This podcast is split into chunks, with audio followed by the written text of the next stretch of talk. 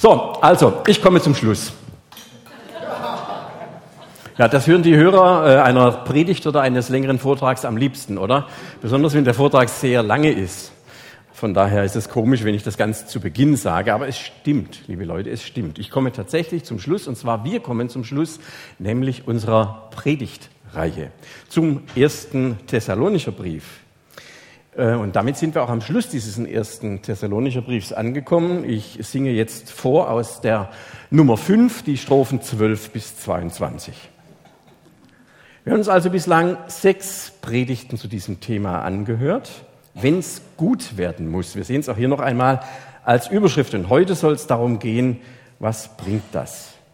Nicht wahr? Wir können also, wenn wir das alles gehört haben, uns genau diese Frage stellen, was hat das jetzt gebracht, diese Predigten und diesem Thema, wenn es gut werden muss? Oder was bringt mir das denn für die Zukunft? Wer das nicht alles behalten konnte, wir haben ja ein Angebot auf unserer Homepage, da kann man sich das alles nochmal anschauen und anhören. Ich kann mir vorstellen, dass Paulus am Ende dieses Briefes das auch nochmal gedacht hat. Er hat ja nun sein ganzes Herzblut hineingelegt an diese Gemeinde da, die er mit begründet hat, in der er die jungen Christen begleitet hat. Und jetzt am Ende dieses Briefes will er vielleicht nochmal sagen, was ihm ganz besonders wichtig ist. Er will es auf den Punkt bringen. Man könnte hier auch sagen, letzte Worte berühmter Männer. Übrigens ganz gut, dass das für Paulus nicht zutrifft. Das war ja sein erster und ältester Brief und er hat dankenswerterweise noch einige weitere Briefe für uns hinterlassen. Aber jetzt hier für die Thessalonicher zunächst einmal der Abschluss dieses Briefes. Und wenn wir jetzt mal genau hinschauen, dann stellen wir fest, Paulus hat seiner Gemeinde einiges zu sagen, aber er formuliert das nicht als Forderung, so mit erhobenem Zeigefinger. Und jetzt sage ich euch noch erstens, zweitens, viertens und so, sondern er bittet die Gemeinde um Dinge, die ihm sehr wichtig sind. Und hier steigen wir einmal ein. Eine Bitte am Schluss. Und da nehmen wir die Verse 12 und 14. Paulus schreibt, wir haben aber eine Bitte an euch, Brüder und Schwestern. Er wiederholt das, Brüder und Schwestern, wir bitten euch. Ich verstehe das so, dass dieser erfahrene Nachfolger von Jesus unbedingt möchte, dass es seinen Lieben in der Gemeinde in Zukunft gut geht, dass sie auf einem guten Weg sind und bleiben. Mit anderen Worten könnte ich vielleicht formulieren, würde ich mich jetzt in die Rolle von Paulus hineinversetzen, würde ich sagen, also ihr Lieben, wenn ihr als Gemeinde wachsen wollt, in die Tiefe und in die Weite, wenn ihr miteinander klarkommen möchtet, und auch wenn noch viele in eurer Stadt um euch herum, in Thessaloniki, zum Glauben an den auferstandenen Herrn Jesus kommen sollen, wenn die ein sinnvolles, ein gutes Leben führen sollen, wenn ihr wollt, dass euch und anderen euer Christsein etwas bringt, dann bitte ich euch um Folgendes. Und dass es dem Paulus so wichtig ist, merken wir, dass er das gleich zweimal sagt in Vers 12 und Vers 14. Und damit wir uns das leicht merken können, weil da kommt eine ganze Latte, fasse ich das ein bisschen zusammen in drei Gruppen, nämlich achten, bewahren und schaffen. Übrigens für die technikaffinen Autofahrer unter uns ABS kann man sich doch merken. Ne? Achten, bewahren, schaffen. So, also. Vers 12 und 13. Paulus schreibt, Erkennt diejenigen unter euch an, die sich für die Gemeinde abmühen. Sie sorgen im Auftrag des Herrn für euch und zeigen euch den rechten Weg. Begegnet ihnen wegen ihres Einsatzes mit größter Achtung und voller Liebe. Lebt in Frieden miteinander. Nun, diese Gemeinde setzte sich aus sehr unterschiedlichen Menschen zusammen, aus verschiedenen sozialen und wirtschaftlichen Hintergründen. Da gab es Herren und Sklaven, Freie und Unfreie, Arme und Reiche, welche, die gewohnt waren, anderen zu sagen, was sie tun sollen, und andere, die einfach das nur machen mussten, was andere sagen. Und von der kulturellen Vielfalt mal ganz abgesehen, das waren ja Schmelztiegel, diese Städte damals. Da sie aus überall zusammen, wegen Arbeit zum Beispiel. Und Paulus hält in anderen Briefen einmal fest, dass es im Leib Christi kein Oben und Unten mehr gibt, sondern ihr seid alle eins in Christus, so schreibt er im Kolosserbrief. Oder im Galaterbrief schreibt er einmal, darum spielt es keine Rolle mehr, ob jemand beschnitten ist oder unbeschnitten. Es zählt allein, dass ihr durch Christus neu geschaffen seid. Das ist das, was Gemeinde ausmacht, was Gemeinde darstellt. Bedeutet also, in der guten Schöpfung von Gott gibt es eine Struktur, eine Struktur, die aufeinander bezogen ist, wo der eine den anderen braucht, wo der eine dem anderen dient, wo die Starken den Schwachen helfen und selbst die Schwachen Möglichkeiten haben, Dinge, die sie können, den Starken zu geben. Und dann ist Ordnung da, kein Chaos. Und dann wird es gut im Miteinander. Und nun braucht es in dieser jungen Gemeinde natürlich welche, die gesagt haben, okay, wir nehmen die Verantwortung auf uns und wir wollen mal sagen, wir werden jetzt Leiter dieser Gemeinde. Ja, biblischer Begriff Älteste. Und natürlich waren die noch ungeübt, die wussten nicht, wie sowas geht. Das war ja eine der ersten Gemeinden da, die wir hatten. Da gab es keine Seminare, die der Bund veranstaltet hat für Gemeindeleitungen und so Sachen. Und ich bin sicher, bei der Situation, dass diese neuen Leiter die Gemeinde durch schwierige Fahrwasser durchleiten und navigieren mussten, da haben die auch Fehler gemacht. Da haben die mal so richtig daneben gegriffen. Und wahrscheinlich hat die Gemeinde dann auch falsch reagiert. Und vielleicht haben sich die Ältesten auch nicht wirklich richtig entschuldigt, wenn sie mal was falsch gemacht haben. Die Frage ist, kann jemand, der, sagen wir mal, in seinem Beruf Leitungserfahrung hat, und da bin ich sicher, dass einige von denen damals, ist heute genauso, die es gewohnt waren zu leiten, ne, Herren und Knechte haben wir gerade gehört, ihre Erfahrungen aus dem Berufsleben auf die Leitung von Gemeinde übertragen haben. Und die Bibel zeigt, dass es da deutliche Unterschiede gibt und man das nicht eins zu eins übertragen kann. Und dann kommt ja heutzutage insbesondere noch dazu, wie das früher war, weiß ich nicht, aber wie das heute ist. Wir leben ja in einer Zeit, in der ist es sehr unattraktiv dass man Verantwortung trägt. Und diejenigen, die das dann machen, die werden dann ganz schnell kritisiert. Ich habe gestern wieder was gelesen auf einem Blog, wo jemand sagt, ich werde mich nie wieder zu etwas öffentlich äußern, weil der sogenannte Shitsturm mir so zusetzt, dass ich mir das nicht geben möchte. Das heißt, jemand, der sich äußert, ne, ihr kennt ja den Satz, halte ich raus, kriegst auch keine rein, Ne? Das ist gar keine so leichte Aufgabe. Deswegen sagt der Paulus ganz ausdrücklich, ihr Lieben, es gibt hier in eurer Gemeinde Menschen, die übernehmen Verantwortung, viele andere nicht. Aber wenn ihr das tut, bitte, wie geht ihr dann miteinander um? Ihr könnt es ja hier nochmal lesen. Erinnern wir uns zum Beispiel nur mal an Corona. Ne? Die Gemeindeleitung stand da in der Unterhose und wusste nicht, was sie machen muss, aber alle haben es besser gewusst. Das waren keine einfachen Zeiten, weder bei uns noch in anderen. Und solche Themen gibt es ja immer wieder. Erkennt diejenigen unter euch an, die sich für die Gemeinde abmühen, sagt Paulus. Und da geht es ihm nicht um Mitleid oder um Streicheleinheiten, sondern es geht um Verständnis für Mitarbeit und Leiterschaft. Es geht um die Mühe in der Liebe. Ganz im ersten Kapitel seines Briefes spricht er davon. Es geht um die Mühe in der Liebe. Leitung muss immer aus der inneren Verbindung mit Christus kommen. Aus einer Haltung in Liebe und Wertschätzung denen gegenüber, die geleitet werden. Und die kommt nur daher, wir kommen gleich nochmal drauf, dass bei denen, die leiten, in welchem Bereich auch immer, diese Liebe genährt wird durch eine lebendige Beziehung zu Jesus selbst. Und es kostet Kraft, andere zu gewinnen, wenn man nicht einfach nur alles vorgeben will. Es kostet Kraft, Menschen zu verbinden und zusammenzuhalten. Vielleicht schreckt mancher deswegen zurück. Und wir merken es doch als Gemeindeleitung. Ne? Wir machen uns viele Gedanken und machen uns gute Gedanken. Und nicht alles kommt gut. Und nicht alles ist auch gut, was wir so machen oder gemacht haben. Das ist nicht einfach. Und trotzdem sagt Paulus, Leute, geht so miteinander um. Erkennt diejenigen an, die sich für die Gemeinde abmühen. Und noch einmal, es geht wirklich darum, und das sage ich jetzt uns als Leiter noch einmal ganz persönlich ins Stammbuch, und ihr alle könnt es hören. Es geht darum, dass wir Leiter, übrigens auch in den Gruppen, im Auftrag des Herrn unterwegs sind. Das steht ja hier, im Auftrag des Herrn. Also sind wir Leiter ihm gegenüber verantwortlich. Wie sieht das, um das Thema von vorhin aufzugreifen, mit unserem Gebetsleben aus? Beten wir nur, wenn wir auf der Bühne stehen und öffentlich was machen müssen? Oder haben wir da auch tatsächlich ein lebendiges Gebetsleben, jeder für uns persönlich? Ist das so? Sind wir im Auftrag des Herrn unterwegs? Was für Motive bewegen Leiter? Und wenn wir diese Haltung an unseren Leitern erkennen können, Leiterinnen natürlich, Mitarbeitern wird es keine Zumutung sein, wenn sie uns einmal zurechtweisen, also vor falschen Wegen warnen, uns ermahnen und liebevoll Grenzen setzen. Und die Frage ist, was bringt das? Was bringt das, wenn wir unseren leitenden Mitarbeitern mit größter Achtung und Liebe begegnen, wenn wir sie segnen zum Beispiel? Ich glaube, die Antwort könnt ihr euch am besten selber geben, oder? Kommen wir nochmal weiter zu diesem Begriff achten, weil das geht jetzt auch an alle, an die Brüder und Schwestern geht das weiter.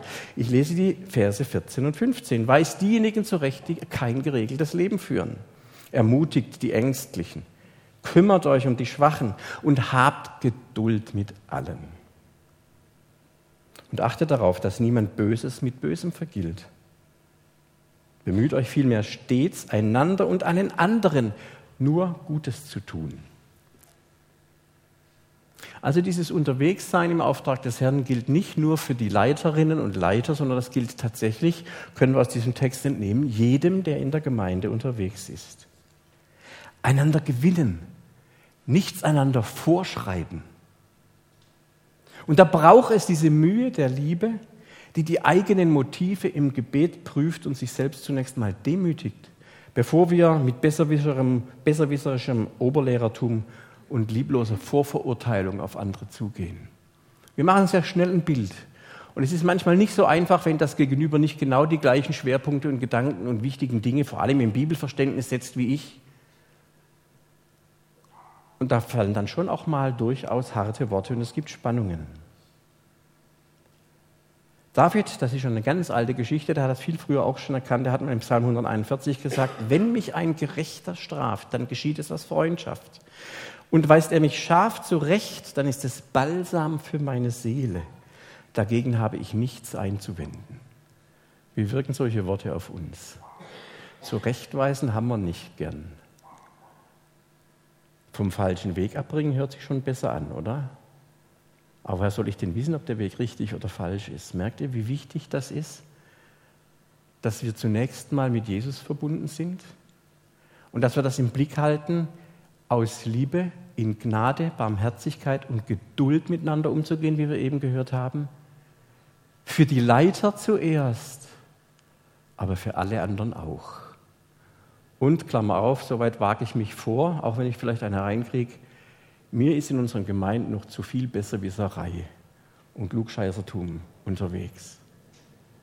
Ich bin schon viel länger Christ als du. Ich habe schon viel mehr Bibel studiert und meine Erkenntnis ist die richtige.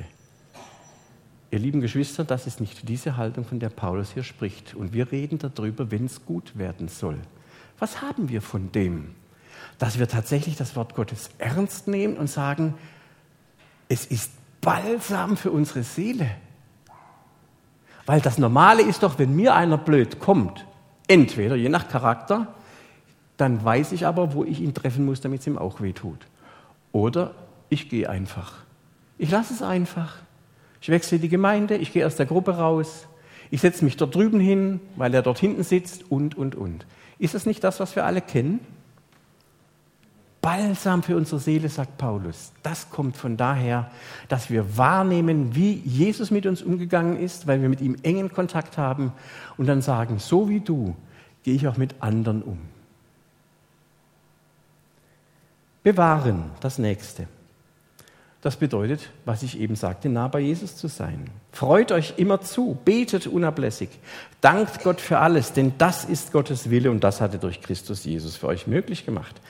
Die bessere Übersetzung, die genauere Übersetzung, die ich hier einschiebe, ist, denn das ist der Wille Gottes in Christus Jesus für euch. Paulus hat keineswegs die Situationen ignoriert, die das Herz schwer machen und die Seele runterdrücken. Und er redet schwierige Lebensumstände beileibe nicht klein. Er kennt das doch aus eigener Erfahrung. Er kennt ja ein bisschen was aus dem Leben von Paulus. Und er nimmt den Druck, unter dem diese junge Gemeinde steht, durchaus wahr. Was Paulus seinen Leuten sagen will, ist mit anderen Worten Folgendes. Er sagt den Leuten, weite doch deinen Blick. Jesus ist mit dir. Jesus ist auferstanden, hat den Tod überwunden. Wer könnte dem widerstehen? Mehr noch, er wohnt doch in dir, in deinem Herzen. Jesus hat dir seinen Geist gegeben, der in alle Ewigkeit bei dir bleibt. Können wir sowas erfassen? Wie oft haben wir das schon gehört? Läuft das einfach so durch?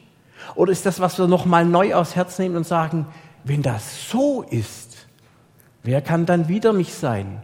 Ich könnte es auch anders formulieren. Jesus ist der einzige Ort, wo du sicher und geborgen sein kannst. Niemand und nichts wird dich jemals aus deiner Hand reißen. Egal wie deine Situation jetzt gerade ist. Jesus hat dich mit Gott versöhnt. Niemand kann dich jemals wieder anklagen. Er hat dir alles vergeben. Den Himmel kann niemand über dir verschließen.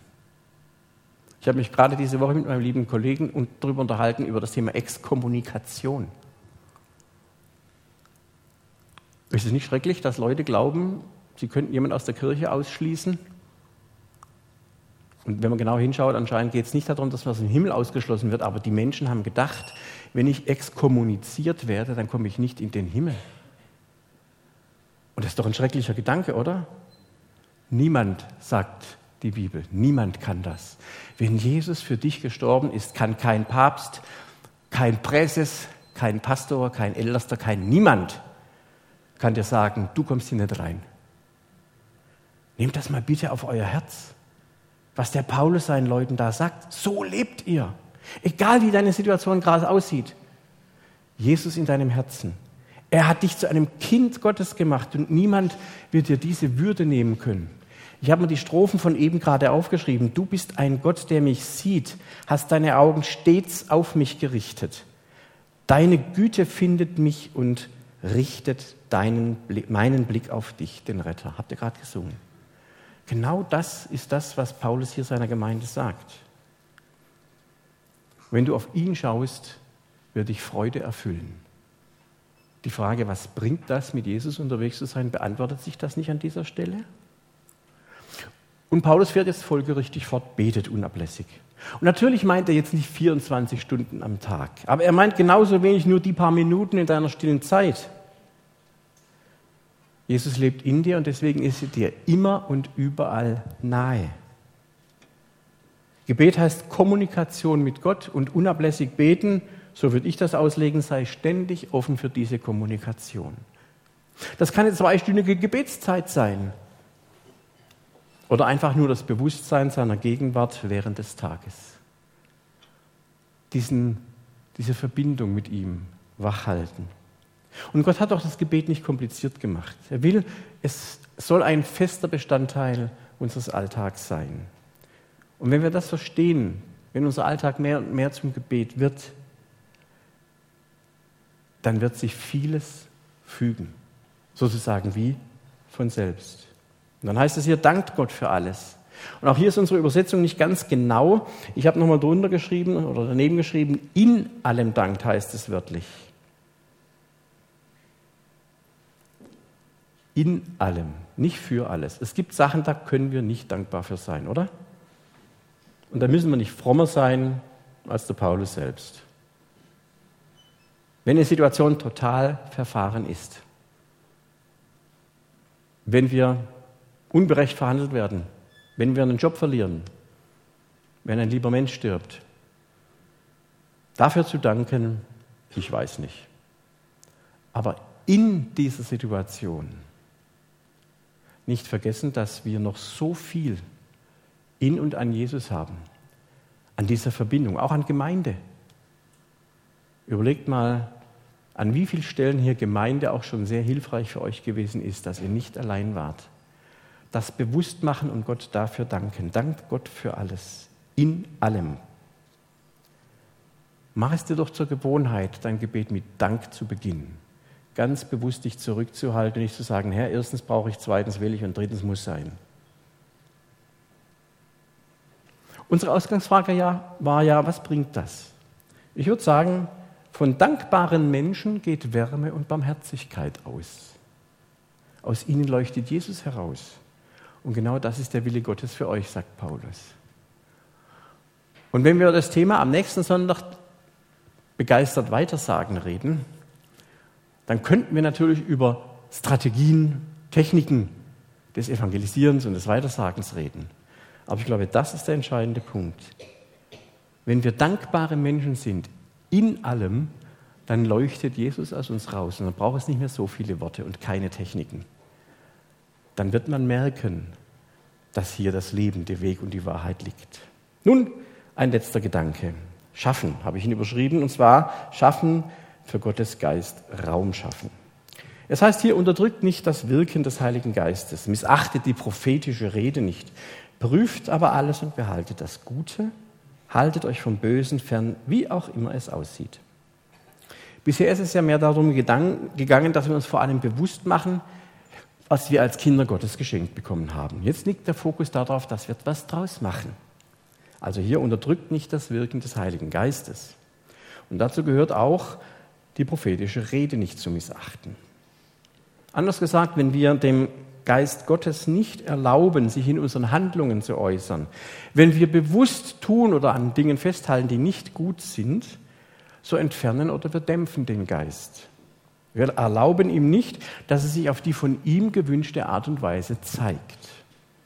Und beim prophetischen Reden geht es, da greife ich zurück auf das, was ich vorhin sagte, darum, wer aber prophetisch redet, der redet zu Menschen, zur Erbauung und zur Ermahnung und zur Tröstung.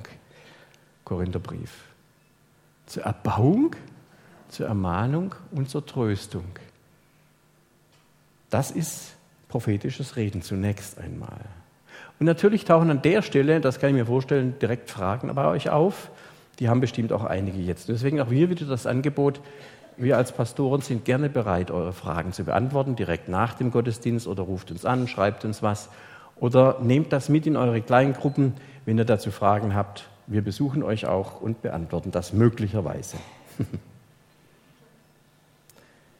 Deswegen hat Paulus, weil da Fragen waren, der Gemeinde gesagt, dann prüft doch bitte alles. Und das, was gut ist, das behaltet dann auch. Schaut also genau hin, geht der Sache auf den Grund, bleibt nicht bei einer Skepsis, Vorurteilen oder Zurückhaltung stehen.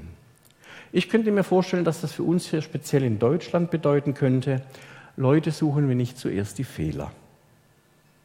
Konzentrieren wir uns nicht zuallererst auf mögliche Stolperstellen. Sucht nach dem Guten und behaltet das. Nun muss man das Gute ja auch sehen oder wenigstens sehen wollen. Ich habe mir das sehr zu Herzen genommen. Und ich merke, wie mir das gut tut. Und ich hoffe auch, dass es mehr und mehr anderen Menschen gut tut, mit denen ich persönlich unterwegs bin. Dass Raum für den Geist Gottes da ist. Ich komme ja aus dem südlichen Teil Deutschlands, wo man so tolle Sachen erfunden hat und immer ganz genau hinschaut. Und ich merke bei mir, dass ich zunächst mal immer sehr kritisch auf alles gucke. Ja, so, vielleicht hätte ich Zahnräder entwickeln sollen. Ganz genau muss das passen. Und das ist manchmal sehr kontraproduktiv. Vielleicht ist es gerade in Situationen, wo es nicht so gut läuft, wo man mit jemandem im Kontakt ist, wo nicht alles gut ist, sehr hilfreich, dass man zunächst mal drauf schaut, was ist denn gut?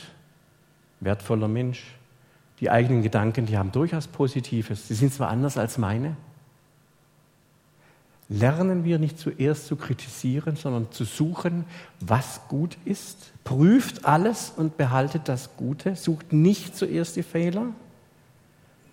Und das ist eine Entscheidung, die wir treffen können. Ich sagte gerade eben, und beim Thema Schaffen geht es darum, dass wir jetzt eine Entscheidung treffen. Und die müssen wir vielleicht auch immer wieder treffen. Aber diese Entscheidung verändert enorm viel. Darum entscheidet euch doch nicht ein Kritiker zu werden, sondern ein Entdecker des Guten. Uns hat mal jemand bei der Erziehung unserer Kinder gesagt, stärken Sie die Gaben Ihres Kindes und reiten Sie nicht dauernd auf seinen Schwächen rum. Da wird sich das Kind entfalten. Aber wenn du dauernd gesagt kriegst, was du nicht kannst, da wird das Gute auch bald verschwinden. Also abschließend die Frage noch einmal, was bringt das? Und ich komme jetzt tatsächlich zum Schluss.